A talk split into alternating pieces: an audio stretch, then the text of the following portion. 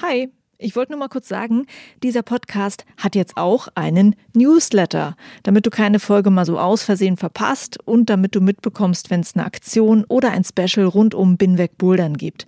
Den Newsletter, den findest du auf meiner Steady-Seite, das ist steadyhq.com slash binwegbouldern und natürlich auch auf binwegbouldern.de. Das war's, viel Spaß mit dieser Folge. Für mich war irgendwann Klettern gerade draußen, am Felsenklettern einfach so meine Meditation. Es war mein Ort, an dem ich alles abschalten konnte. An dem ich einfach echt wurde. Und es hat sich richtig echt angefühlt und das Gefühl kannte ich nicht. Und es war einfach göttlich. Hi und willkommen zu Folge 142 von Binweg Bouldern. Mein Name ist Juliane Fritz und mein Gast ist Klettertherapeut Benny Jung. Benny hat ADHS und hat viel Zeit seines Lebens damit verbracht, die ADHS zu ignorieren und hat unter den Folgen gelitten. Als Erwachsener hat er das Klettern und Bouldern entdeckt. In dem Sport hat er etwas gefunden, das ihm half, die ADHS als etwas Positives anzunehmen. Denn lange galt ADHS als Krankheit oder Störung, mit der man einfach nicht in diese Welt passt.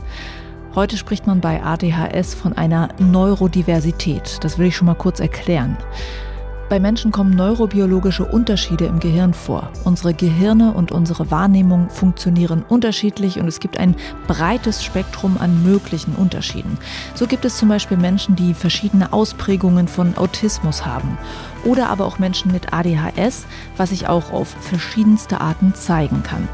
Menschen mit neurologischen Auffälligkeiten kann man also als neurodivers bezeichnen. Der Gegensatz dazu ist der Begriff neurotypisch. So viel jetzt schon mal zur Erklärung. Mehr folgt dann natürlich gleich noch im Gespräch mit Benny. Benny hat also durch das Klettern ein positives Selbstbild gefunden. Er arbeitet als Klettertherapeut mit Kindern mit ADHS und hofft, dass er denen genau das auch vermitteln kann, ein positives Selbstbild. Das Gespräch haben wir in zwei Teilen aufgenommen. Teil 1 hört ihr jetzt hier im Binweg Bouldern Podcast. Hier geht es vor allem um Bennys Biografie mit ADHS. Teil 2 folgt in ein paar Tagen im Techniker Boulder Bundesliga Podcast. Da spricht Benny über seine Arbeit als Klettertherapeut. Danke, Benny, für deine Arbeit und für dieses Gespräch und viel Spaß euch mit dieser Folge. Hallo, Benny. Ja, hallo. Äh, ja, mega cool, dass ich hier sein darf. Vielen Dank. Ja, ich bin ganz gespannt auf dieses Gespräch und es wird ja ein zweiteiliges Gespräch. Mhm. Wir sprechen jetzt im Binweg Bouldern Podcast und Teil zwei von unserem Gespräch wird dann im Podcast der Techniker Boulder Bundesliga zu hören sein habe ich mir mal so überlegt, dass ich mal ein Interview so in zwei Teilen mache. Teil eins wird äh, deine Biografie sein, Teil mhm. zwei, da wird es um deine Arbeit als Klettertherapeut ganz besonders ja, gehen. So viel bin ich, hoffe, die Leute vertragen das.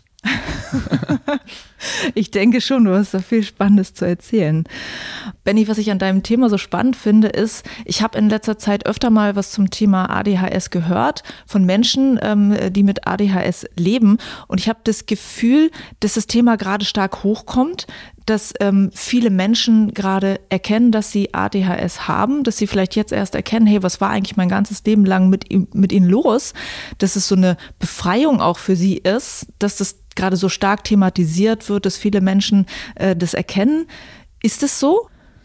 Ja, ich glaube, dass es so ist. Ja, ich nehme es auch so wahr und ich glaube, dass es damit zusammenhängt, dass man heute einfach viel barrierefreier auch über seine eigene Neurodiversität sprechen kann, in welcher Richtung auch immer.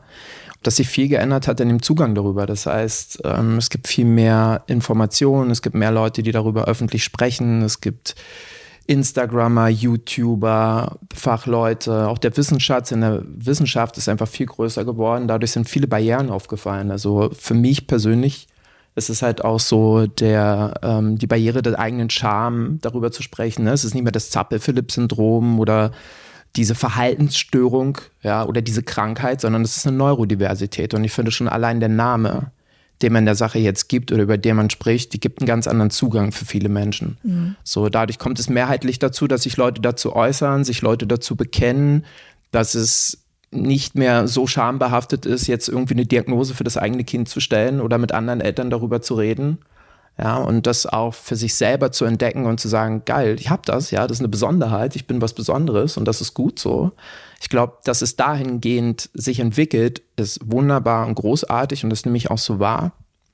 Die andere Seite, die ich aber auch wahrnehme, ist, was dadurch passiert, ist, dass man immer manchmal noch vergisst, dass ADHS an sich aber auch eine Diagnose braucht. Und die Diagnose wird ja kein Instagrammer geben oder drei YouTube-Videos oder irgendwelche Kriterien, die er erwähnt, die damit einhergehen, sondern es ist schon eine Diagnose, die sehr multifaktoriell ist. Das heißt, sie hat gewisse Kriterien, sie hat gewisse Gründe und es gibt auch keinen speziellen Test, der jetzt irgendwie sagt, den machst du, den füllst du aus und nach zehn Multiple-Choice-Kreuzen hast du irgendwie ADS, sondern es ist durch Diagnostiken und viele verschiedene Leute, die daran beteiligt sind, dann letzten Endes eine Ausschlussdiagnose, mhm. ja, in der man dann festmachen kann, okay, die Tendenz ist da. Mhm. Und ich finde, das sollte man immer noch beachten, dass man nicht jetzt denkt, weil das da ist und weil jetzt so viele darüber reden, ah, ich habe das auch, sondern immer auch da noch ernst bleibt und schaut, okay, dass man da den richtigen Weg in die Richtung geht. So, für mich persönlich, ich habe meine Diagnose mit acht gehabt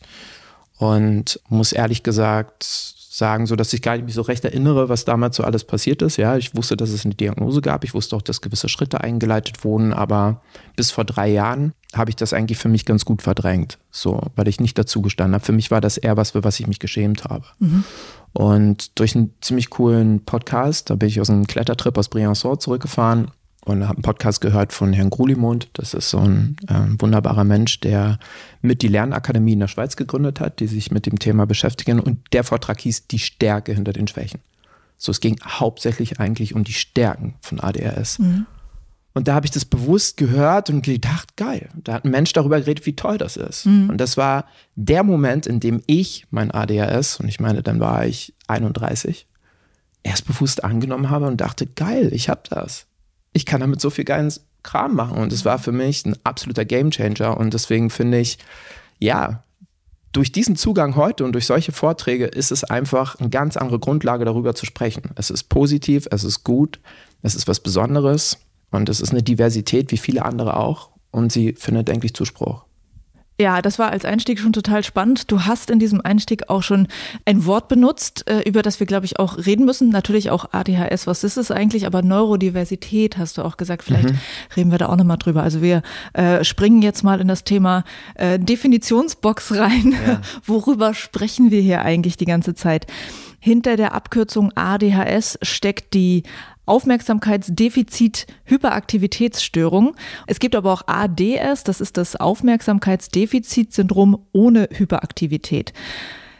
Fangen wir da an. Was sind denn diese beiden Dinge? Wie unterschiedlich ist das? Kannst du uns das erklären? Im Grunde hast du schon das Wesentliche gesagt. Wie gesagt, das eine ist die Aufmerksamkeitshyperaktivitätsstörung ja, da ist das H für Hyperaktivität, Impulsivität. Und beim ADS ist es halt so, dass dieses H halt wegfällt. Also das heißt, die Hauptaufmerksamkeit liegt dort beim Aufmerksamkeitsdefizit. Was heißen diese beiden Sachen? Was heißt Unaufmerksamkeit? Unaufmerksamkeit ist so, sagt man im Fachjargon, sagt man, das ist eine gestörte Konzentrationsfähigkeit. Was kann ich mir darunter vorstellen? Das ist so beispielsweise Handlungsplanung, die Planung von Aufgaben, von Abläufen, die Einhaltung dessen einfach schwerfallen, allgemeine Aufmerksamkeitsaufrechterhaltung auf gewisse Dinge. Man ist schnell abgelenkt durch äußerliche Reize und ja, halt einfach nicht bei der Sache, wenn drumherum nicht alles passt oder wenn man sich für die Sachen zum Beispiel auch nicht interessiert.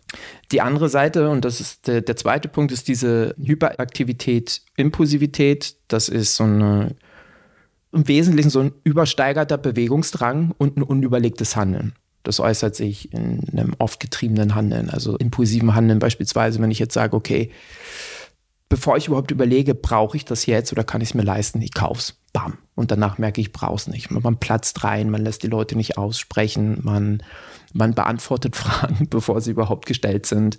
Es ist halt einfach dieses getriebene, impulsive Handeln. So. Und das beides, so, das sind jetzt nur so, so, um es kurz und kompakt irgendwie zu sagen. Und das Ganze muss man sich auch immer so vorstellen, dass es in einer gewissen Intensität passiert. Ja, wenn man das jetzt hört, als Mensch von außen, dann findet sich jeder irgendwo gerade sicherlich wieder. Also viele, denke ich, werden sagen, hey, das kenne ich auch von mir.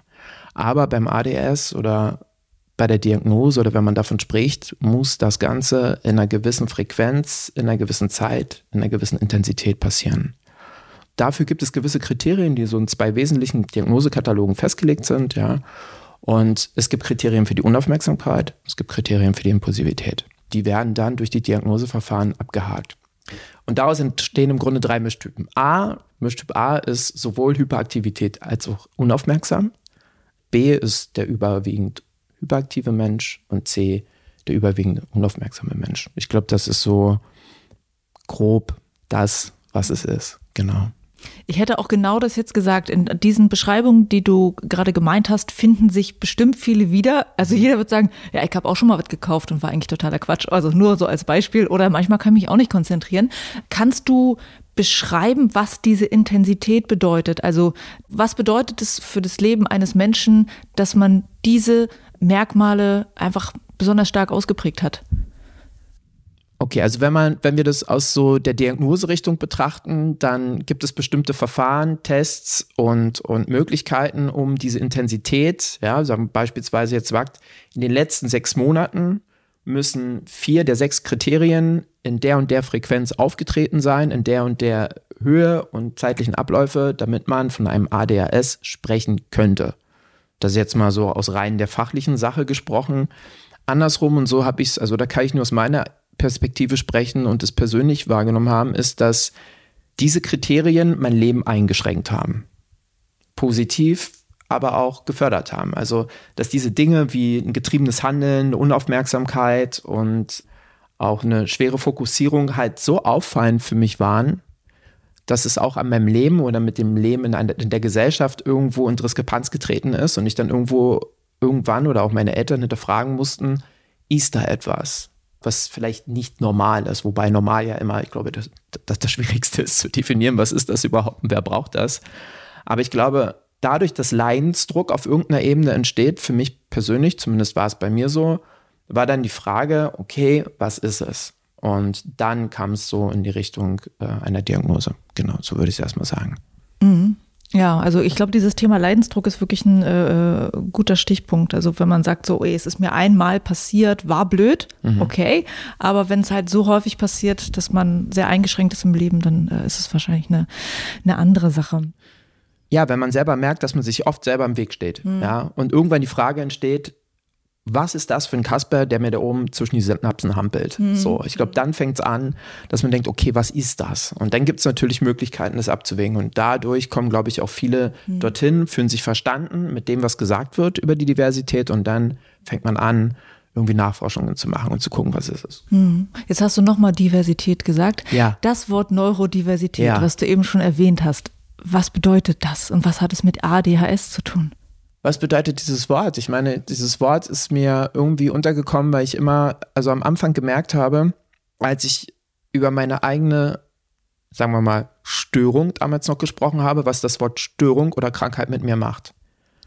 Und das Wort neurodivers ist nicht, ist nicht neu, so. Das gibt schon seit einer Weile. Und als ich das gelesen habe, habe ich auch einen tollen Beitrag drüber gelesen und habe das dann so genannt. Dann war es die erste Richtung der positiven Kommunikation über meine Diversität. Und auf einmal hat es einen anderen Wert. Es fühlt sich anders an, im Bauch, im Kopf, im Herzen. Und somit finde ich, ist es auch einfach ein anderes Thema. Wenn man über Störung oder Krankheit redet, dann, dann redet man über etwas, was so nicht sein darf. Das muss behandelt werden, das muss weg. Aber es muss nicht weg. Es ist gut, dass es da ist. Und dieses Wort habe ich so, als ich es gelesen habe, hat es sich einfach gut angefühlt. Und ich meine, Diversität ist ein großes Thema heutzutage, egal in welcher Richtung. Und ich finde, auch hier sollte das einen Platz haben, gerade für unsere Kinder. Sie sind halt anders, sie sind aber anders besonders. Das soll was ganz Schönes sein. Und ich finde, es fängt damit an, wie wir die Sachen nennen. Und damit geben wir den Sachen auch dementsprechenden Wert und schaffen den entsprechenden Zugang für die Menschen, die sich damit auseinandersetzen oder die Menschen, die betroffen sind. Mhm. Ich finde es viel schlimmer, normal zu sein, vielleicht. Weil das ist noch so undefinierbarer als eine Diversität an sich. Ja. Ja. Was du gerade sagst, wäre auch eine Frage gewesen. Sagt man bei ADHS, der Mensch hat eine Krankheit? Sagt man, er hat eine Verhaltensstörung? Wie wird es im Sprachgebrauch benutzt? Also wenn du sagst, ich arbeite äh, mit neurodiversen Kindern, also würde ich das so sagen? Also ich glaube, ich bemühe mich, mit den Eltern darüber zu sprechen, dass wir da hinkommen, dass die Kinder divers sind. Die meisten Eltern, muss ich ehrlich sagen, die zu mir kommen, die sehen alle ihre Kinder auch als was Besonderes an. Mhm. Die Kinder stehen einfach vor besonderen Herausforderungen in ihrem Alltag. Also wenn ich jetzt bei Erwachsenen wäre, würde ich sagen, es ist doch viel schöner, wenn du über deine Besonderheit redest und über deine Neurodiversität. Ja, viele Eltern sind ja selber betroffen. ADHS ist bis zu 70 bis zu 80 Prozent vererbbar. Zumindest ist die Wahrscheinlichkeit hoch, dass einer beiden Eltern es hat und so würde ich es bei den Erwachsenen sehen. Und wie, wie gerade schon erwähnt, schafft es einen anderen Zugang, wenn wir den Sachen andere Namen geben. Mhm. Diese Kids erfahren da draußen schon genug. dass sie anders sind. Durch die äußerlichen Faktoren, durch ihre Umgebung, durch die Gesellschaft kriegen sie genug Antwort, die sagt, du bist nicht richtig, wie du bist.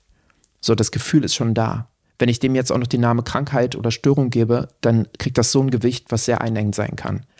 Das versuche ich mit meinen Kindern überhaupt erstmal gar nicht zu machen. Wir gehen, machen auch keine Therapie. Ja, das ist so, wir gehen erstmal klettern. Und dann versuche ich, und wir haben das, glaube ich, mal mit so einem, das war ganz süß, wir haben das versucht, beide zu definieren, weil er wusste, was er hat und er wollte einen neuen Namen. Und wir haben es irgendwie so definiert, man kann sich das vorstellen, wie eine, es ist eine Superkraft. Das ist eine Superkraft wie Laser aus den Augen schießen. Ich glaube, das weiß jeder so ein bisschen. Es gibt ja viele Superhelden, die das konnten. Und wenn du das nicht kontrollieren kannst, kannst du eine ganze Menge Schaden anrichten. Für dich und deine Umwelt. Aber lernst du es zu kontrollieren und zu wertschätzen, dass du das kannst, dann kannst du dir nützen und den Leuten nützen. Und ich glaube, darum geht's. Sich seiner Stärken und seiner, seiner Besonderheit bewusst werden, ist das A und O. Und das ist irgendwie das, was, was mir super viel geholfen hat. Ja, ich meine, ich bin mit 32 habe ich es angenommen oder mit 31, mit acht Jahren habe ich die Diagnose bekommen. Wie viele Jahre dazwischen habe ich es verdrängt? Wie viel Zeit ist damit verloren gegangen, vielleicht mit meinen größten Stärken zu arbeiten? Und da habe ich gemerkt, durch diesen Vortrag, okay, was, was macht es aus, wenn wir die Wörter ändern, mit denen wir darüber reden? Mhm. Ja. Das passt auf jeden Fall. Ähm, meine Frage ist noch nicht ganz beantwortet, weil ich noch danach suche, wie ich das sprachlich anwende. Mhm. Also ich merke für mich einfach noch, dass die anderen Wörter so präsent sind, dass ich sie eher benutzen würde, weil ja. es so kommt. Ja. Und ich weiß nicht so, würde ich jetzt sagen, Benny ist ein Mensch, der hat ADHS oder sage ich, Benny ist ein Mensch, der ähm, neurodivers ist? Sag, benutzt man das Wort so? Also das, das ist meine Frage einfach. Ja, voll. Das kann ja. man machen. Ich meine, ADS ist ja auch nicht schlimm. ADS ist halt der Name, den es hat. Und das ist auch okay, wenn man das sagt. Ich finde Wörter wie Krankheit, Störung, mhm. Problem, die finde ich nicht so cool. Mhm. Die machen was mit einem. Mhm. So, wenn du sagst, ey, äh, ja, du hast ja auch eine Krankheit, hast ja auch eine Störung. Mhm. Nee, habe ich nicht. So. Und ähm, ich finde Neurodiversität und ADHS, ADHS kann man schon sagen, weil die Leute müssen ja auch wissen, worum es geht. Wenn ich neurodivers sage, dann, dann kann es ja alles sein. Da kann es ja Autismus sein, da kann es äh, alles Mögliche sein, Dyspraxie, was auch immer. Aber wenn ich sage, es ist ADS, ADS ist eine Neurodiversität und ähm, ja, dann, dann passt das, glaube ich, ganz gut. Okay. Und ähm, gibt es eigentlich noch ähm, was, was man dazu sagen kann? Was ist eigentlich anders neurologisch bei ADHS? Also was löst das eigentlich aus, diese ähm, Symptome? Mm, also es gibt auf jeden Fall meines Wissens nach kein einheitliches Modell und keine einheitliche Erklärung, die sagt, deswegen gibt es ADHS. Es gibt verschiedene Ansätze, um zu erklären, warum es da ist, aber es ist, man ist sich noch nicht einig und nicht zu 100 Prozent gibt es eine Aussagekraft, wann entsteht es, wo ist es her. Es gibt äh, gute neurobiologische Modelle, beispielsweise die Dopaminmangelhypothese, die halt im Grunde grob sagt, dass im Stoffwechselprozessen im Gehirn dort andere Sachen ablaufen die zu dieser Diversität führen. Bei Dopaminanghypothese, um es grob zu erklären, kann man sich vorstellen, dass wir haben Synapse A und Synapse B und von dort nach dort müssen Informationen übertragen werden. So ist es immer bei unseren Denkprozessen. Und äh, Dopamin, Dopamintransporter schaffen unsere Informationen von links nach rechts, von Synapse A zu Synapse B. Und dann gibt es Dopaminabtransporter, die dafür sorgen, dass im Grunde nicht dauerhaft Informationen von Synapse zu Synapse übertragen werden. Bei ADS kann man sich das vorstellen, dass es von diesen Abtransportern viel zu viele gibt. So, die dazu führen, dass die Informationen meistens gar nicht von dort nach dort kommen wodurch eine Aufmerksamkeitsregulation oder das Arbeitsgedächtnis stark eingeschränkt ist. So wirken zum Beispiel auch Medikamente für ADHS, dass man genau dort genug Dopamin zur Verfügung stellt, damit das stattfinden kann. Das ist so ein Modell, was versucht zu erklären, warum es so ist. Hi, ich hoffe, du findest dieses Interview so spannend wie ich und du hörst meinem Gast gerne zu. Und vielleicht hast du ja schon mal darüber nachgedacht, Binweg Bouldern zu unterstützen. Für diesen Podcast gibt es ein Crowdfunding auf der Plattform Steady. Du kannst dort meine Arbeit mit einem monatlichen Betrag deiner Wahl unterstützen. Das hilft mir sehr, diese Arbeit für euch konstant weiterzumachen. Danke allen, die bei Steady mitmachen oder die schon mitgemacht haben. Schau dir Steady mal an, der Link ist in den Show Notes und auf meiner Webseite binwegbouldern.de. Vielen Dank und weiter geht's mit dem Interview. Jetzt kommen wir zu dir und deiner Biografie mit ADHS. Kannst du uns erklären, was die Symptome für dich in deinem Leben bisher bedeutet haben? Also wie zeigt es sich bei dir, wenn du jetzt wirklich mal auch in deine Vergangenheit reingehst? Ähm, das getriebene Handeln ist ein großes Thema, war es und ist es immer noch, ähm, wo ich sehr oft impulsiv handle, ohne zu überlegen. So längerfristige Planungen stellen eine große Schwierigkeit dar. Aufmerksamkeitsregulation für Dinge, die mich nicht interessieren oder generell waren ein richtig großes Thema, als ich klein war oder jung war oder Kind war. Auch einen unglaublichen Bewegungsdrang, immer irgendwie rumzappeln, mit dem Fuß wackeln, rumlaufen, immer irgendwas zu tun haben, nicht wirklich irgendwie im Raum mal still sitzen können und auch ähm, ja das ganz viel sprechen, ne? immer irgendwie dazwischen sprechen, irgendwie nicht äh, warten, bis derjenige mal, also eine große Ungeduld einfach, eine extrem große Ungeduld, Dinge mal abzuwarten, auch so Belohnungsaufschub, so dass man jetzt sagt, das machst du jetzt für später, war total schwierig vorstellbar für mich. So habe ich Riesenprobleme gehabt oder habe sie zum Beispiel da auch immer teilweise noch so längerfristiges Plan bin sehr kurzfristig. So, das ist ja sowieso so ein ADHS-Ding, so dass das Belohnungssystem da oben ständig getriggert werden muss und möchte, damit man irgendwie am Ball bleibt. Das ist wichtig für die Aufgaben, mit denen wir uns beschäftigen. Und so habe ich auch immer gehandelt. Das muss, muss jetzt irgendwie jetzt kurz eine Befriedigung geben und die Folgen, die daraus entwachsen sind, die habe ich dann nicht so vorausgesehen oder nicht wollen. Und das ist schon alles viel besser geworden. Aber das sind so die, die Kernsymptomatiken einer ADHS, was viel mehr bei mir ausgelöst hat, zumindest den Leidensdruck, sind die Sekundärsymptome. Also aus all diesen Symptomen, die wir haben oder die wir an den Tag legen können, mit denen wir an der Gesellschaft oder da draußen anecken, kommt es zu Sekundärsymptomen. Sekundärsymptome sind sowas wie daraus entstehende Selbstwertprobleme, ja. Gefühle von ich bin nicht genug, ich kann nicht vertrauen, Ängste, Depressionen, Unsicherheit. Und ich finde, das ist für mich das, was bei mir rückwirkend betrachtet und auch in meinem heutigen Dasein immer noch das größte Leid, wenn ich so darüber kurz sprechen darf, auslöst, weil mich das am meisten einengt überhaupt. Die Nichtannahme der eigentlichen Stärken, der eigenen Diversität führt über diese Symptome auch zu diesen sekundären Symptomen. Für mich persönlich in meinem Lebensweg waren das im Grunde die Sachen, die zu meinem größten Leid und heute immer noch zu meiner größten Unsicherheit geführt haben. Also ich stelle es mir halt so vor, dass man, äh, wie man umgangssprachlich sagt, sehr oft aneckt ja. Als Kind äh, denkt man ja wahrscheinlich lange noch, ja, möchte sich viel bewegen, ja, äh, kann sich nicht so lange konzentrieren. Das ist bei Kindern ganz normal und das geht dann ins Erwachsenenalter weiter. Und da mer also merkt man es vielleicht als Erwachsener dann irgendwann noch mehr oder als Jugendlicher, dass man so wie man ist, nicht funktioniert in der Welt. Also ist das auch dieses Gefühl? Richtig. Ähm, ich würde nicht nur sagen, dass es im Erwachsenenalter erst kommt, sondern im Kindesalter anfängt. Die Wahrscheinlichkeit, dass man mit dem, wie man es aneckt, ist eh gegeben. So, weil unsere Gesellschaft ja dieses, so habe ich es mal wahrgenommen oder immer noch höre, ist dieses, dieses Normal präferiert. Was auch immer das ist, wer auch immer das braucht, aber es ist so angeblich das Maß. Und je nachdem, in welchen Umgebungsfaktoren man aufwächst, erlebt man es mehr intensiv oder weniger intensiv.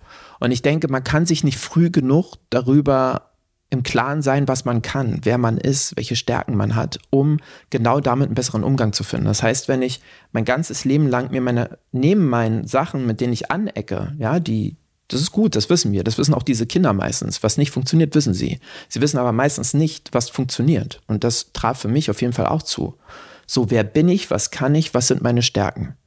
Und so entsteht ein gesunder Selbstwert schon relativ frühen Jahren und macht es natürlich im Erwachsenenalter sowieso für uns alle, auch für Menschen, die nicht neurodivers sind. Menschen, die sich vertrauen, die wissen, ich kann was, ich bin wer. Ich bin genug, ich bin liebenswert und ich bin so, wie ich bin, perfekt. Der wird eine ganz andere Biografie haben als jemand, der mit absoluten Selbstzweifeln und Unsicherheit in der Welt rumläuft. Und natürlich ist es mit so Verhaltensauffälligkeiten oder mit so Sachen, mit denen man so andenkt, noch viel wahrscheinlicher, dass sich dieser mangelnde Selbstwert bildet und der dann im Erwachsenenalter auf jeden Fall zu Schwierigkeiten führt. Das kann er aber auch schon in der Kindheit. Deswegen finde ich dort den wichtigsten Punkt, den Selbstwert als Epizentrum, zu schauen, dass der erstmal Stärkung erfährt. Und deswegen meinte ich vorhin, dass es so viel cooler ist, wenn wir recht früh anfangen, positive Kommunikation darüber zu führen, um auch das Ganze zu positivieren, den Zugang zu ermöglichen und so ein, so ein Selbstverständnis und so Bewusstsein von den eigenen Fähigkeiten zu entwickeln. Das ist das A und O. Dann lass uns über diese ähm, positiven Aspekte reden, die Superkräfte, wie du es auch gesagt hast. Was können wir uns darunter vorstellen? Also, Boah, ja, ja erzähl. Gerne, voll gerne. Man kann gar nicht genug über positive Eigenschaften reden. Ja, wir sprechen von Menschen, die großartige Empathie haben, die ein hohes soziales Verständnis haben, die eine unglaublich großartige Analysefähigkeit haben. Wir sprechen von Menschen mit einer unglaublichen Spontanität, Kreativität, mit einer Möglichkeit, sich zu konzentrieren, sobald sie sich interessieren. Ist dieser berühmte Hyperfokus. Ja?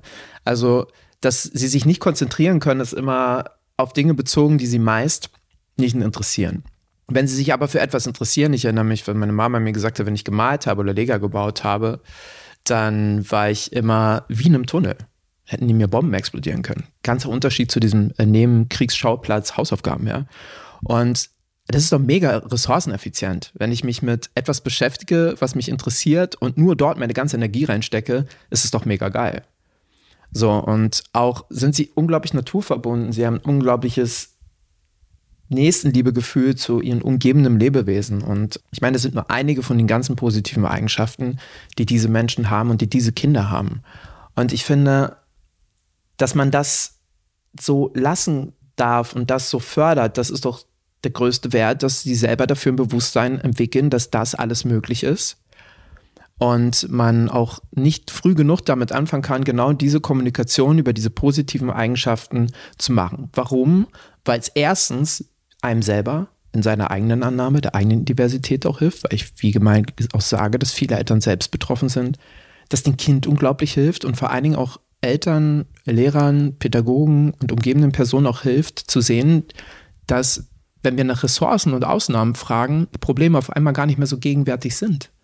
Und auch Schwächen oder Nicht-Stärken einfach nicht mehr so gegenwärtig sind, sondern dass es auch eine ganze Menge positive Dinge gibt, sodass man Ausgleich schafft zu diesem negativen Mindset, weil sonst kommt es halt auch zu, zu einer Erwartungshaltung und dass es ja immer irgendwie in diese Richtung rauslaufen muss. Also das hilft nicht nur den Kindern und den Menschen selber, sondern auch den Menschen, die mit diesen Kindern arbeiten. Und umso eher man damit anfängt, ermöglicht man auch einen richtig geilen Start ins Leben und vor allen Dingen richtig geile Biografien. Es gibt nicht wenige Menschen mit ADS, die großartig erfolgreich geworden sind kreative Köpfe sind, was auch immer. Und wenn ich einfach weiß, in dieser Welt meinen Platz habe und weiß, das kann ich, und das kann ich nicht und darauf habe ich Bock, das interessiert mich, ja, dann mach das. Das ist Einzige, warum du auf der Welt bist. Du musst das machen, was dich glücklich macht. Das sagt man ja immer. Und damit fängt man an. Da ist natürlich wichtig, was habe ich für eine Umgebung, die auch diese, ja. diese Dinge in dir sieht mhm. und versucht, diese Dinge zu fördern. Mhm. Du arbeitest auch an einer Schule. Vielleicht weißt du ja da auch, dass es, wenn man so eine große Schulklasse vor sich hat, vielleicht manchmal gar nicht so möglich ist, jetzt zu gucken, ah, da ist diese eine Person, bei der kann man sozusagen versuchen, etwas zu fördern, indem man ein spezielles Thema sozusagen behandelt. Die Umgebung passt manchmal nicht so richtig, oder? Also könnte könnt ich mir vorstellen. Die Umgebungsfaktoren sind schon, sind schon wichtig, mhm. für alle von uns. Ich meine, das Potenzial, mit dem wir auf die Welt kommen, ist fast für alle Menschen gleich. Und die Potenzialentwicklung oder wie sich das potenziert und entwickeln darf, ist immer entscheidend von dem, wie ich aufwachse und welche Möglichkeiten habe und was mir zur Verfügung gestellt wird, damit ich wachsen kann. Mhm. So ist es bei jedem Kind auch ganz individuell. Ja, das kann ideal laufen und ähm, man kann gar nicht merken, hat er überhaupt ADS oder kriegt mhm. er einfach nur die perfekte Förderung? Mhm. Oder kommt man in die Bredouille oder in Umgebungsfaktoren, die einen andauernd das unterdrücken, was man ist. Das kann für eine Neurodiversität zusprechen, aber auch für alle anderen Menschen. Mhm. So ist es natürlich immer davon abhängig, gerade im, im, Wachstum, wenn man noch klein ist und wenn man aufwächst, ist man davon sehr abhängig. Im Erwachsenenalter kann ich meine Umgebungsfaktoren noch selber ändern. Na, wenn wir jetzt von dem Thema Schule sprechen, ja, es war für mich auf jeden Fall auch eine krasse Erfahrung, Lehrer zu sein und Lehrer jetzt im Moment noch zu sein und zu schauen, wie ist die Perspektive des Lehrers, weil man halt auch immer dagegen gemeckert hat, na, warum macht der nichts und das tut und das. So, die Perspektive der Eltern des Kindes kenne ich, jetzt habe ich die des Lehrers und es ist natürlich, wenn ich 24 Kinder vor mir habe und zwei davon sind die ganze Zeit nur am Durchdrehen und hochrennen und da lang oder wollen nur malen, ja, ich habe kaum Zeit, um mich um diese Kinder zu kümmern mhm. in dem Moment und auf sie einzugehen. Und das war gut für mich, um diese Perspektive auch mal wahrzunehmen. Sicherlich wollen das viele Lehrer klar und sehen die Besonderheit und, und, wünschen sich für diese Kinder nur das Beste, damit sie die bestmögliche Förderung kriegen und das Maximale aus ihrem Potenzial rausholen. Aber unser System ist darauf nicht angelegt. Mhm. Unser System, meiner Meinung nach, meiner Erfahrung nach, ist auf dieses Normal mhm. geeicht, so auf den Durchschnitt. Ja. So, Ausfälle nach links und rechts oder Diversitäten nach links und rechts und Besonderheiten nach links und rechts brauchen immer extra Arbeit. Und dafür ist meistens nie Zeit. Zeit ist immer so ein Fakt. Ja. Ja. Wie hast du das denn selber als Kind erlebt in dieser Schullaufbahn? Ja, genauso. Ja. Ich hatte sicherlich tolle Lehrer, Und ich war auf jeden Fall auch nicht, nicht das einfachste Kind. Also ich hätte mich nicht selber haben wollen, das, das weiß ich auch. Ich war mega der Klassenkasper und ähm, habe immer irgendeinen Mist gemacht und sicherlich andere Kinder auch, aber ich hatte immer das äh, Glück, dass ich dabei erwischt wurde. Und jetzt kann ich mir halt auch vorstellen, als ich jetzt, wo ich die Perspektive einnehmen durfte, wie anstrengend sowas ist. Du musst das Kind hunderttausendmal ermahnen, du willst es nicht, du möchtest es nicht, aber es ist in dem Moment die Möglichkeit, die du jetzt nur hast, um darauf zu reagieren. Und ich habe halt einfach, meine Eltern haben auch sicherlich immer das Beste getan, um mich zu unterstützen und um mir zu helfen. Und die haben aber auch mit ihren eigenen Dingen zu tun. Jeder bringt ja auch seine eigene Geschichte mit. Auch Eltern sind meistens, wie gesagt, selber betroffen. Dann kommt es darauf an, wie wurden, wurden sie damit geschult, in ihrer Kindheit umzugehen. Das, haben, dieses Bild haben sie vielleicht bei sich selber auch drin und geben es dann weiter. Wie gesagt, da kommt, es ist so multifaktoriell, da kommt so viel zusammen, weil jeder Mensch bringt seine Geschichte mit rein. Und das kann gut gehen, nicht gut gehen, wie auch immer. Aber ich habe es als Kind irgendwie schon erfahren, dass ich mehrheitlich mir klar war, dass ich anecke, aber auch oft so ein bisschen gemerkt habe, dass die Erwachsenen so auch hilflos darauf reagieren, weil sie irgendwie darauf reagieren müssen. Und ich das jetzt selber auch wieder entdecken durfte von der anderen Seite, ja. Wie war das äh, für dich in deiner Biografie, als du aus der Schule dann raus bist? Also da war ja die ganze Zeit dieses, okay, du musst in die Normen reinpassen. Wenn man aus der Schule rausgeht, dann kommt ja irgendwie ein bisschen mehr selbstbestimmtes Leben in, mhm. in bestimmten ja. äh, Anteilen. Ja. Wie hat sich das bei dir weiterentwickelt?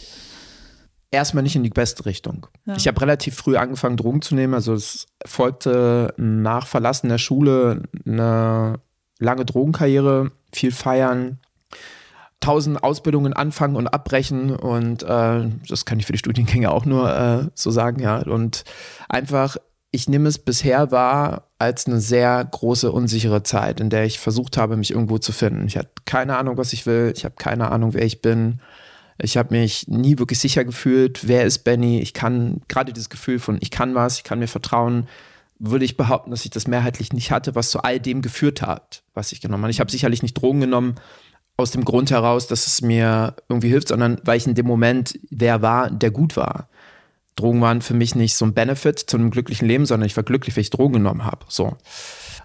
Und dann hatte ich ein Riesenglück, einen echt tollen Menschen zu treffen, mit dem ich dann zusammen war, der mich da rausgebracht hat. Und dann habe ich so mit 21 oder 23 habe ich mein Abi nachgeholt, habe es dann noch mit 1, keine Ahnung, 4 gemacht so. Und dann folgte lange Jahre von nicht mehr Drogen nehmen und langsam seinen Weg finden, aber es war unglaublich anstrengend. So, es war ein echt langer Weg. Ich habe jetzt bin ich 35 Jahre alt und mache das erste Mal in meinem Leben etwas, was ich liebe und was ich wirklich bin. Und jetzt im Nachhinein betrachtet gucke ich zurück und kann natürlich aber auch sagen, dass das Leid in Klammern mal, was ich erlebt habe, jetzt meine größte Kompetenz ist. Also ich kann diese Arbeit mit diesen Kindern nur machen und mache sie nur, weil ich genau diesen Weg gegangen bin. Und das kann man halt auch nicht studieren oder irgendwie lernen, sondern ich habe das, was ich jetzt gemacht habe, auch, das entspricht nichts, was ich als Studium oder irgendwas gemacht habe. Es ist einfach so aus mir heraus entstanden, weil ich jetzt auch zunehmend immer mehr weiß, wer ich bin und was ich kann. Und das hat extrem viel geändert. Mhm. Und daher bereue ich nichts, wie es gelaufen ist, weil es ist jetzt, wie es ist und es ist wunderbar jetzt, wie es ist. Und das Beste, was man eh machen kann, ist das, was war, annehmen. Das Einzige, was ich bereue, ist die Zeit. Es sind sehr, sehr viele Jahre ins Leben gegangen, bis ich jetzt an dem Punkt bin. Und das ist das, was ich mir für diese Kinder durch meine Arbeit, ob ich das ändern kann, weiß ich nicht, ob ich da zaubern kann oder so, aber was ich glaube, was man eher machen kann, indem man eher diese Stärken hochholt, diesen Selbstwert stärkt, umso eher hat man eine geile Biografie und spart sich vielleicht viele Jahre, die so gehen. Von daher bin ich dankbar für meinen Weg und ähm, darf jetzt damit anderen Menschen helfen. Das ist auch ziemlich cool und dafür bin ich mega dankbar. Ja, ja oh wow, ich kann das äh, ohne natürlich genau zu wissen, wie es sich anfühlt, aber so in Teilen äh, nachvollziehen, wie es dir da ging, auch weil, also ich bin auch ein Mensch, der auch viel so einen so Druck gespürt hat ähm, äh, im Studium und ja. so, dass ich da irgendwas Besonderes Tolles lernen muss und irgendwas Besonderes Tolles schaffen muss, mhm. weil ich das Gefühl hatte, das erwartet man auch irgendwie ja. von mir. Und wenn man dann so eine Biografie hat wie du, dass man eine Ausbildung anfängt oder abbricht, so, dann merkt man immer, man kommt nie zu diesem Punkt, wo man irgendwie diese Erwartungen der Gesellschaft erfüllen Voll. kann diesen Teil kann ich so mitfühlen, dass ich so mhm. denke, wenn du das über Jahre machst, ist es anstrengend einfach. Das ist krass. Ja, das ist auch außerhalb, ob man neurodivers ist oder nicht. Wir haben eh heutzutage schon so viel damit zu tun. die Erwartungen der anderen werden irgendwie zu Erwartungen der eigenen. Wenn man nicht den Selbstwert hat und weiß, nee, das ist nicht meins, das bin ich. Mhm. Das möchte ich, ich brauche das nicht. Da haben ja schon normale Menschen mit zu kämpfen. Wenn die Erwartungen der anderen deine werden und du nicht weißt, wer du bist, dann wirst du immer irgendwo irgendwas machen, was nicht du bist. Das funktioniert bestimmt auch bis ans Lebensende ganz gut. Aber ich glaube, wenn man so ein Bewusstsein darüber schafft, dass, dass es nicht das Richtige für einen ist und die Tür aufmacht und das nicht möchte, dann beginnt im Grunde der Weg, das in Frage zu stellen dann kommt man dahin, wo ich jetzt vielleicht bin. Weiß nicht, aber es war anstrengend bis dahin. Mhm. Weil natürlich Existenzangst, ich meine, Angst ist ja eh so ein Riesenthema, die sollte man den ganzen Tag am besten haben, damit man gut funktioniert. Aber ja, das ist halt, wie du es gerade schon sagst, auch für normale Menschen so eine Riesenherausforderung in dieser Welt, so seinen Weg zu finden. Mhm. Und du hast ja gesagt, es gab diese, dieses Podcast-Interview, was du gehört hast, wo, ja. was so einen Klick für dich gemacht hat. Ja. Ich frage mich bloß, gab es vorher schon Punkte, wo du mal so eine Ahnung davon bekommen hast, dass das vielleicht, so wie du bist, eigentlich auch in Ordnung ist? Also hattest du vorher auch schon Erlebnisse, die irgendwie positiver waren für dich? Voll. Die gibt es sicherlich auch. So, ich meine, manchmal überschattet das ganze Negative, weil das ist ja bei uns so genetisch auch gut angelegt, dass wir uns das eher mehr merken, ne? so negative Dinge, weil uns das ja auch ein bisschen schützen soll im Alltag. Ich habe im Alter, ich habe super malen können. Ich habe als Kind äh, äh, sehr viel gemalt, habe so eigene Ausstellungen in der Schule gehabt, habe auch deutschlandweit mal einen Contest gewonnen und hatte da ein Talent. Das war so meine Welt. Ich war schon immer sehr humorvoll, ich war witzig, ich war ausgeflippt. Das ist halt so der Spezialist in mir, der auch oft Anklang gefunden hat in dieser Welt und den auch viele schätzen, den ich auch schätze, der viele auch auf jeden Fall zur Weißglut gebracht hat, was ich auch verstehen kann. Also ich habe auch, auch schon oft erfahren, dass ich richtig bin. Aber auch wenig aus mir heraus, sondern auch viel von außen. Ich habe eine super tolle, unterstützende Mama, die immer an mich geglaubt hat und immer noch glaubt und mich ganz toll findet. Und da hat man dann schon gemerkt, okay, du bist halt auch, du kannst doch was. Das hat sich jetzt aber erst richtig manifestiert, weil ich jetzt daran glaube. Mhm. Nicht mehr nur die anderen oder Leute, die dich umgeben, weil das hat meistens ausgereicht, wenn die gesagt hey, das ist doch cool, wie du bist. Das, was du machst, ist doch super. Ah ja, dann ist das so. Mhm. Aber irgendwann möchtest du das auch wirklich fühlen. Du möchtest fühlen, dass es deins ist, dein Ich bin genug. Dein Ich kann mir vertrauen. Und wenn das eintritt, dann hat es immer eine andere Qualität. Mhm. Wir sind jetzt in deinem Erwachsenenleben Leben ja schon angekommen. Mich würde aber noch mal interessieren, in deiner Kindheit, als die Diagnose kam, hattest du damals eine Therapie? Was, was wurde da gemacht? Was hast du da erlebt?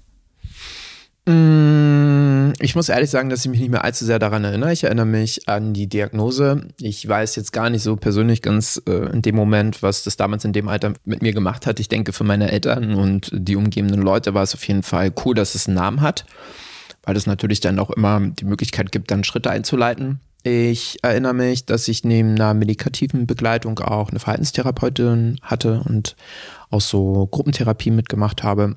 Welche Auswirkungen das jetzt auf mich in dem Moment hatte, kann ich gar nicht zu sehr sagen, weil ich das auch ganz gekonnt verdrängt habe. Ja, bis zum heutigen Zeitpunkt, also bis so vor drei Jahren, wo ich mich wieder bewusst damit auseinandergesetzt habe. Aber diese bewusste Auseinandersetzung damit und die Annahme damit hatte eine ganze Menge Möglichkeiten wie eröffnet, äh, mich zu entwickeln. Ich mache jetzt selber gerade nochmal eine Therapie, die echt cool ist und mir extrem hilft dahingehend. Das ist so zum Persönlichen auf jeden Fall. Mhm. Diese äh, Medikamente, ähm, würdest du sagen, dass das dir damals was gebracht hat? Da würde ich gleich, vielleicht gleich mal ganz allgemein darauf antworten, so was es so für Therapiemöglichkeiten gibt. Es gibt halt viele tolle Angebote, um mit einer ADHS irgendwie umgehen zu können. Also neben der klassischen Ergotherapie beispielsweise, die eine ganz tolle Möglichkeit auch darstellt, weil sie auch sehr spielerisch ist, gerade für Kinder. Es ist ein großartiges Feld, in dem man viel bewegen kann. Gibt es natürlich ähm, gruppentherapeutische Angebote, es gibt lerntherapeutische Angebote, es gibt die klassische verhaltenstherapeutischen Angebote. Es gibt die Beratung, das Coaching durch Fachleute, die sich damit doch beschäftigen. Und das ist auf jeden Fall auch ein Punkt, den ich auf jeden Fall auch als wichtig erachte, dass man zu Leuten geht, die sich definitiv damit auskennen weil die sind rar gesät, aber es, es lohnt sich, glaube ich, immer zu jemandem zu gehen, der wirklich das auch als sein Spezialgebiet ansieht.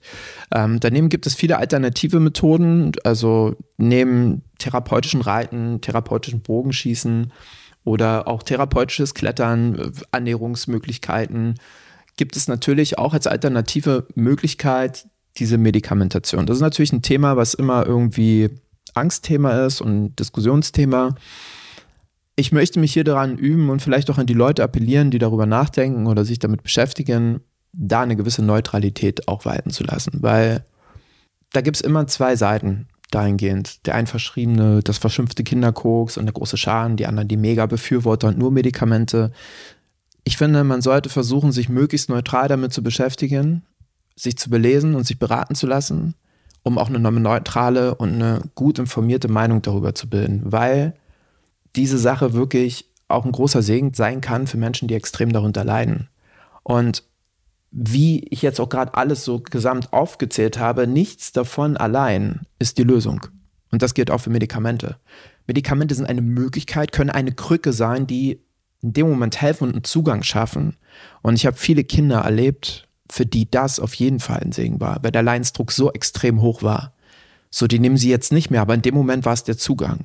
Jeder von uns hat schon mal Medikamente genommen, um irgendwie schmerzfrei zu sein. Und so darf man das auch sehen.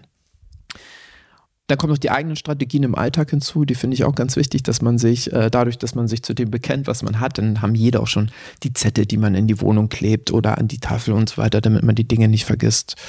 Genau, das sind so alles so Sachen, die irgendwo insgesamt ganz gut zusammenpassen und das Angebot ist auf jeden Fall recht groß. Äh, ich muss bloß nachfragen, äh, du, du, hast es jetzt Kinderkoks genannt. Das ist dieses Ritalin, was man hört oder was, was man kennt, oder?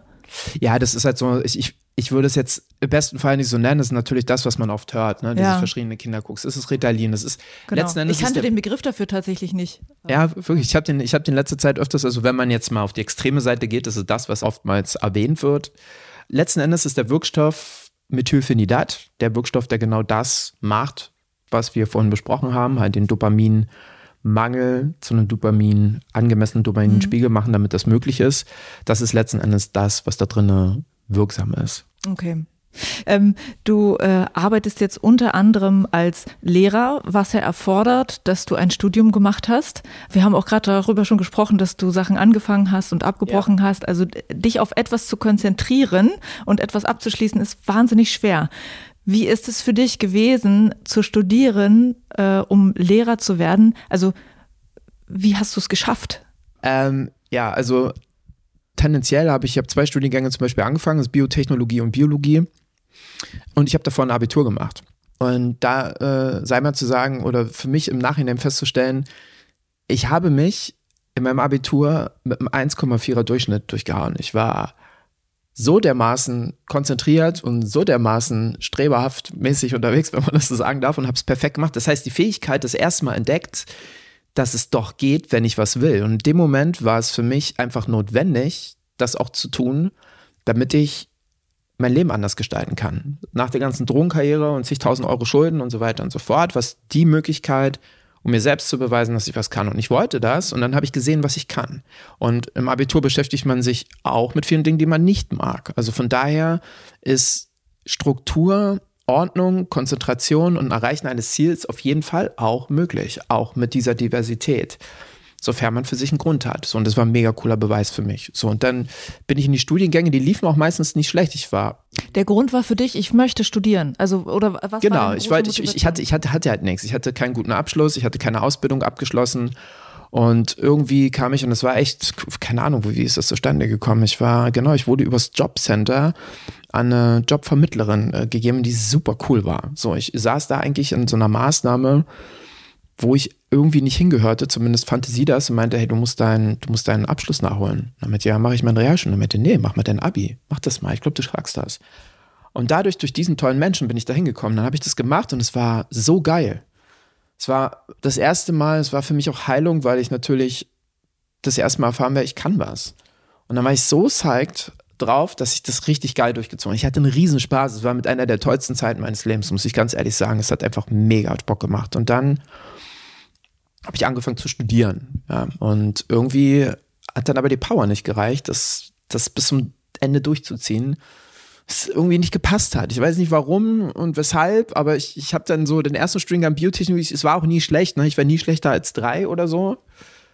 Aber ich hatte einfach keinen Bock, dann bin ich von dort in die Biologie gesprungen, wollte dann noch Lehramt Biologie machen aber ich hatte halt einfach, und das ist dann wieder dieser Belohnungsaufschub, dann tausend Flusen im Kopf. Ich wollte dann einen Haufen andere Dinge machen und ähm, fand andere Dinge interessant und bin dann immer gesprungen, wieder rein, wieder raus. Und nie so eine Konstanz, ein Ding durchzuziehen. Und dann habe ich sehr, sehr, sehr lange damit gekämpft. Und dann kam der Lockdown und das Klettern. Dazu kommen wir ja gleich. Und dann kam der Entschluss, mein Studium endgültig mal abzubrechen, vor anderthalb Jahren. Und dann, währenddessen habe ich schon meine Kletterausbildung gemacht und so, und dann war Klettern das Thema. Und dann kam die Kletterweiterbildung. So erstmal dazu und dann habe ich damit gearbeitet und dann habe ich mein Projekt ja auch an der Schule in Berlin. An der Mendel Grundschule gibt es mein Klettertherapieprojekt auch mit den Kindern. Und die dortige Verwaltungschefin hat dann gesagt, hey, wir suchen auch Sportlehrer an der und der Schule und hättest du nicht Lust? Du bist ein Quereinsteiger. Nicht mal das. Ich mache nicht mal, also ich habe nicht mal den Quereinstieg irgendwie mhm. gemacht, also den, den üblichen Werdegang, sondern, aber ja, man kann zu sagen, ich bin so ein Seiteneinsteiger, mhm. sagt man sogar. Und dann bin ich halt ganz ohne Studium an diese Schule gekommen mhm. und bin dadurch Sportlehrer im Grunde, weil ich ja. Kletterlehrer bin. Ah, okay. Also du hast angefangen zu klettern, hast ziemlich schnell gedacht, du möchtest so eine Klettertrainerausbildung machen. Wie, wie ja. waren da die zeitlichen Abläufe? Beziehungsweise, Relativ nee, fang knapp. bitte an, wo, wie bist du überhaupt zum Klettern gekommen? Ah ja, ja, okay, fangen wir da an. Also ich habe vor dem Klettern eigentlich äh, nicht viel Sport gemacht, außer ähm, doch mit sportliches Talent habe ich in den Clubs von Berlin eher ausgelebt, als irgendwas anderes mhm. zu tun. Und durch meine damalige Ex-Freundin bin ich zum Bouldern gekommen. Meine erste Zeit war im Kegel. Mhm. Es war gar nicht so gleich rein und intensiv. Kegel, äh, Kletterboulderhalle in Berlin. Genau, genau, genau, der Kegel in Berlin, sorry, ja, genau. Und heute immer noch einer meiner Lieblingsplätze. Und da war nicht gleich irgendwie rein und dann war ich psyched und das war mein Ding, sondern ich war immer mal wieder da und, äh, und das war ganz cool. Und irgendwann war ich dann mehr Bodern, mehr Bodern und mehr Bodern. Und dann habe ich Leute kennengelernt und dann habe ich entdeckt, okay, das ist eine ganz gute Alternative zu all dem, was ich vorher irgendwie gemacht habe und habe Gefallen dran gefunden. Dann habe ich irgendwann mal mm, einen Top Rope und einen Vorstiegskurs geschenkt bekommen zum Geburtstag von meinen Freunden und habe dann den gemacht, auch in Kegel in Berlin. Und dann habe ich am Tresen am Kegel gesessen mit jetzt einem meiner besten Freunde und der hat mir dann gesagt, hey komm, wir gehen nach Leonidio, weißt du, wo das ist? Warst du schon mal da? Mit ich nein und ähm, vielleicht hast du ja Bock auch hinzukommen. Ja, long story short, ich bin dann rübergeflogen, drei Wochen vor dem Lockdown und wollte drei Wochen bleiben. Und dann kam der Lockdown und dann war ich dreieinhalb Monate in Leonidio. Und an diesem Ort habe ich Klettern gelernt und das Klettern draußen gelernt und lieben gelernt und erstmal gesehen, was das mit mir macht. Ich habe das erste Mal was entdeckt in meinem Leben, was ich so sehr liebe. Und das war dann einfach, ich war dann nur noch dort. Ich habe mein Studium immer irgendwie nur so nebenbei gemacht. Das Coole war ja im Lockdown, dass wir auch irgendwie immer mal wieder äh, nicht so einen Druck hatten mit Abgaben und so weiter. Und es wurden ja auch viele Semester glücklicherweise gegeben. Und so war ich im ersten und im zweiten Lockdown eigentlich dort und war dann nur noch auf Klettern. Und ähm, ich vergleiche das immer mit einem Podcast, den ich ge gehört habe, der hieß äh, Climbing as a Mirror, die, die Wand als Spiegel. Ich hatte einfach das erste Mal so ein Medium für mich gefunden, Klettern als Medium gefunden, was äh, mir gleichzeitig all meine Sachen aufzeigt, meine Ängste, mein mangelnden Selbstwert oder aber auch all meine Stärken. Und ich habe gleichzeitig ein Medium, mit dem ich an all diesen Dingen arbeiten kann. Und dann hatte ich mich total verliebt. So, das war wie so, es war so eine Mischung aus beidem. So dieses mit sich konfrontiert werden, aber auch gleichzeitig die Möglichkeit haben, mit sich arbeiten zu können, sich da drin verlieren zu können. Für mich war irgendwann Klettern gerade draußen, im Felsenklettern einfach so meine Meditation. Es war mein Ort, an dem ich alles abschalten konnte.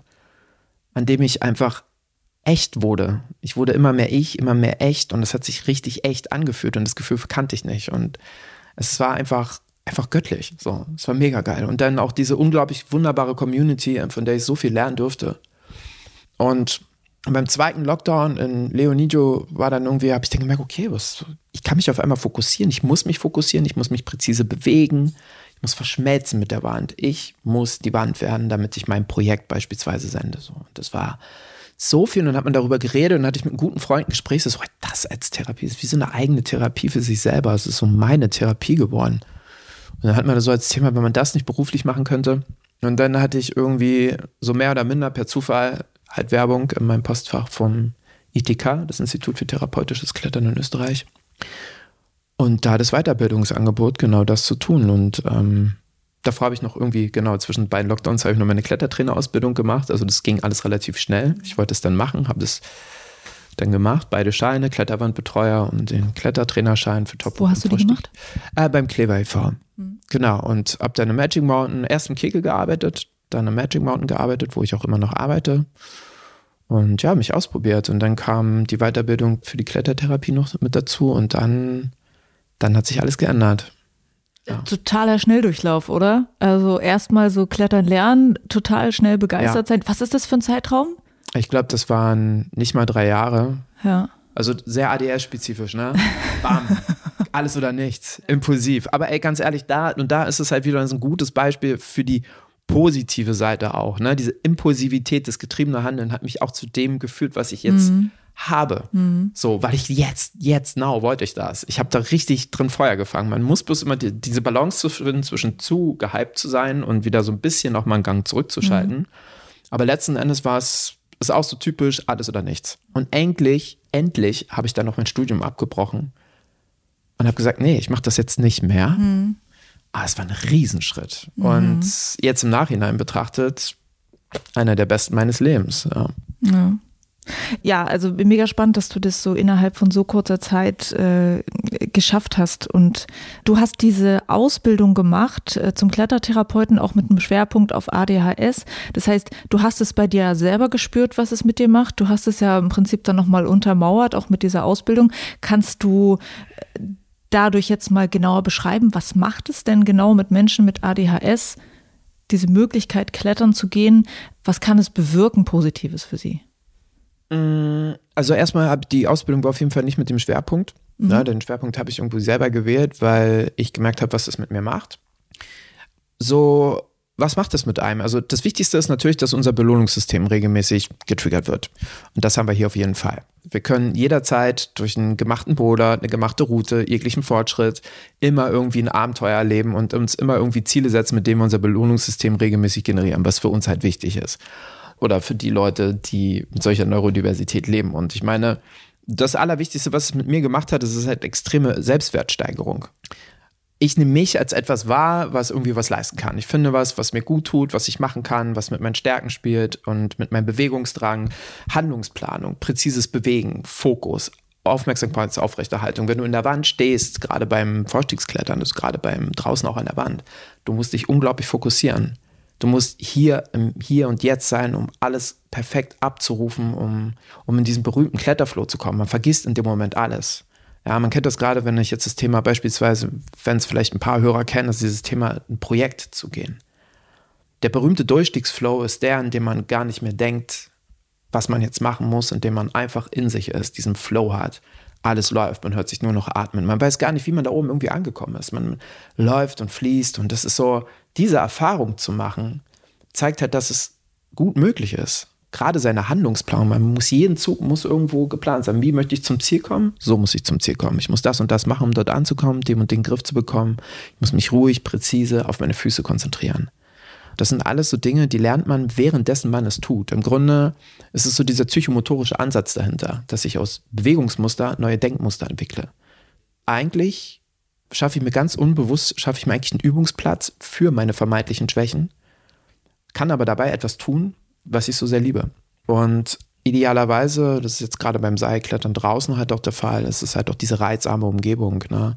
Wenig Reize, also die Naturverbundenheit, die da auch nochmal einen ganz großen Faktor macht und natürlich auf jeden Fall auch dieser krasse Bewegungsdrang. Du kannst machen, wenn man nur ballern willst und rumspringen willst und rumtoben willst, kannst du bodern gehen, machen, tun. Es ist halt einfach super viel Möglichkeit da. Mhm. Und ähm, einer der größten Beispiele dafür, wenn ich das, weil ich das letztens erst kurz, ich habe letztens erst den Alpinisten gesehen, Marc-André Leclerc, sprach auch über ADS, seine Mutter sprach über ADS, war kurz Thema in dieser Dokumentation. Und es gibt ja einige Parts innerhalb dieser Dokumentation, dieser Verfilmung innerhalb von ihm, innerhalb der Gesellschaft, was da mit ihm passiert. Und dann sieht man diesen Typen Eisklettern, Free Solo, an den unwirklichsten Orten, in einer abartigen Ruhe und null aufgeregt, null, absolut im Moment, absolut im Hier und Jetzt. Und das ist halt so inspirierend. Das ist so, wie als ob man, da gehört dahin. Und wenn man ihn in die Stadt gesteckt hat, ging, ging einiges schief. Ja, da wurden nochmal Drogen genommen. Das war nicht seine, aber dort, in der Natur, dort, in dem Moment, war er Einheit. Und das ist einfach der Wahnsinn. Wenn man das sieht, dann, dann sieht man halt, was das mit einem Menschen mit ADS machen kann. Du hast mir ähm, in einem Vorgespräch auch was erzählt, was du witzig fandest, was ich auch irgendwie cool fand, dass du eine Definition gelesen hast von ADHS, wo auch das Klettern quasi drin ja, vorkam, ja, ja. als Teil. Kannst du das nochmal erzählen? Äh, ich glaube, das war aus dem ICD-10, das ist so ein Diagnosekatalog, den es gibt für ADS und da gab es bei der Hyperaktivität, Impulsivität so ein Kriterium, äh, was erfüllt sein muss, damit man davon spricht. Und da sprach man von unkontrollierten herumlaufen und äh, unkontrolliertes, exzessives Klettern. So. Von daher, ich musste so lachen und so schmunzeln, weil ich dachte, ja, okay, alles klar. Ja. Dann hast du es. Ja, super. Das passt schon alles. Ja, das passt zusammen. schon ganz gut. Man hat schon darauf angelegt, auf jeden Fall. Ja. ja, sehr schön. Du bist genau an der richtigen Stelle so. Und du hast dann die Möglichkeit, an einer Berliner Grundschule mit Kindern zu arbeiten im Moment. Du machst es im Magic Mountain. Wie bist du zum Beispiel an diese Grundschule gekommen? Ist es so, dass die da jemanden gesucht haben, der das macht? Oder mhm. hast du da einen Kontakt gehabt? Wie ging das? Mm, Elternnetzwerk. Mhm. Ich habe die Weiterbildung gemacht und kam zurück und habe keine Ahnung gehabt, okay, wie fange ich jetzt damit an? Ich habe dann einfach, ich habe Kinderkurse gemacht oder Kidskurse im Magic Mountain und dann ähm, war da ein Kind, mehr oder minder zufällig und äh, der war sehr auffällig gewesen innerhalb der Gruppe und ich habe mich dann immer ab und zu mal ihm angenommen und habe dann mit ihm einzelne Sachen gemacht, dann hat die Mama mit mir gesprochen, was ich dann da mache und wie und bla und dann kamen wir irgendwie aufs Thema und diese Mama, ähm, meine Bär, ja, Gott schütze sie, eine großartige Frau, äh, großartig, was sie bewegt hat. Sie war dann Lehrerin an der Schule, an dem das jetzt ist. Wir haben darüber gesprochen, wir haben gesehen, was das macht und sie war so begeistert. Und so war er, glaube ich, auch der erste oder der zweite, das erste oder zweite Kind, mit dem ich gearbeitet habe. Und die Fortschritte. Das, also Kind mit ADHS. Genau, oder Kind ja, mit einer, ja. mit einer Auffälligkeit. Und äh, dann haben wir so ein paar, gab es so ein paar Gespräche, die wir hatten, so was läuft in der Schule nicht gut, wo hat er seine Schwierigkeiten, dann haben wir uns was überlegt. Innerhalb der Klettersessions, die wir dann einzeln gemacht haben, was können wir machen und ähm, was können wir üben? Und dann hat die Mama ganz begeistert erzählt, dass er das anwendet innerhalb des Unterrichts so für sich. Und das auch dem Lehrer aufgefallen ist. Dadurch ist das mehr und mehr gewachsen und sie war Lehrerin an der Schule und dann haben wir beide uns unterhalten, dann meinte sie, wäre doch eigentlich ganz cool, wenn wir das da hinholen und mal schauen. Und meinte ich, ja, ich hatte eh schon mal die Idee, ob wir das dann vielleicht doch mit den Kindern an der Schule machen. Jetzt sind immer nicht ADHS-betroffene Kinder, sondern einfach Kinder, die generell vor ihren Herausforderungen im Alltag dort stehen, mehr als die anderen. Ja, und dann bin ich an die Schule, in die Männer-Grundschule und habe dann bei der Frau Bauer, die jetzt aktuelle und damalige Direktorin, vorgesprochen.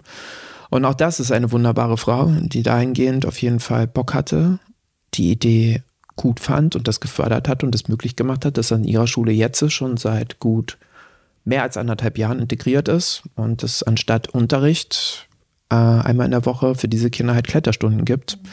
In einer Gruppe, die wir so zusammengepackt haben, genau. Also so ist es halt einfach nur von einem Menschen ins andere zufällig alles irgendwie entstanden, ganz toll und ist jetzt das, was es ist. Mhm. Also das ist an sich eine normale Grundschule ja. oder mit dem Inklusionsgedanken schon nee, so irgendwie? Gar nicht. Ja, ja. Das ist für eine normale Grundschule eine große Sache. Ja, aber es hat eine großartige Menschen, die dahinter stehen, zwei großartige Frauen, die es ermöglicht haben. Und ich glaube, das ist halt meistens das Ding, ne? Die Menschen, die dahinter stehen, welche mhm. Möglichkeiten sehen die, welche Möglichkeiten eröffnen sie und welche Türen machen sie auf für das, was da sein könnte. Also von daher hatte ich da ein Riesenglück, äh, so eine Unterstützung zu erfahren. Ja. ja. und so konntest du mit dem Projekt, wie du es dir auch vielleicht gewünscht hast, eigentlich so richtig erst loslegen, ne? Denke yes. ich. Yes. Mhm. Ja, auf jeden ja. Fall. Und über die Klettertherapie, wie du mit den Kindern arbeitest, darüber sprechen wir nochmal im Detail im äh, Podcast Gespräch Teil 2, dann im Techniker Boulder Bundesliga Podcast. Ich schaue nochmal ganz kurz auf meine Liste, ob wir ähm, hier noch etwas vielleicht vergessen haben in dieser Reihe. Also meine Zettel sind alle abgehakt. Okay. Ich habe ja auch 100 Stück bei gehabt, äh, die äh, auch wieder typisch, ne? Hauptsache ja. nichts vergessen. Ja, aber ich glaube, wir sind, wir sind, wir sind mit einem ja. durch. Ja. Du hast recht. Geil. Wir haben äh, uns eine kleine Interviewpause verdient. Auf jeden Fall. Die haben wir. danke dir schon mal für den ersten Teil von diesem Gespräch. Ey, ich danke, dass ich hier sein darf. Ne? Ja. Ciao. Super.